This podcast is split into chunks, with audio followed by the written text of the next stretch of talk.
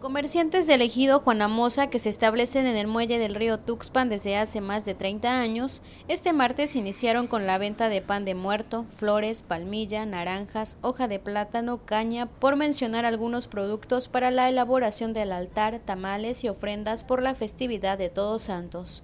Eh, traemos la docena de hojas, traemos palmilla, calabazas, eh, plátanos y también traemos la venta de pan naranja de jugo, chata, mandarina,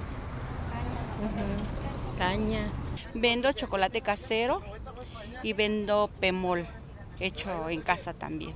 Es bonito que nosotros también le enseñemos a nuestros hijos a conservar las tradiciones, así como nosotros nos enseñaron, pues nosotros seguir con lo mismo, enseñarle a nuestros hijos. Indican que por las altas temperaturas que se registraron hace unos meses, los cultivos de flor de muerto y cítricos se dañaron, en tanto el precio de estos productos incrementaron.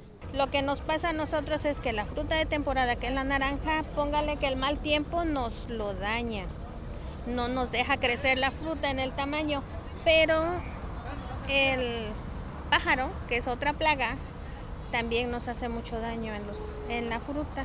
La docena de hojas la tenemos ahorita en 35 pesos, la palmilla está en 10 pesos la docena, el pan varía, hay piezas chiquitas de 5 pesos, piezas un poquito más medianas 25.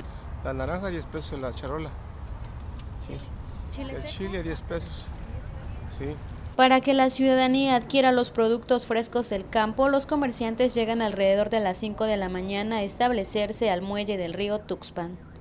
Gabriela Martínez, Mega Noticias.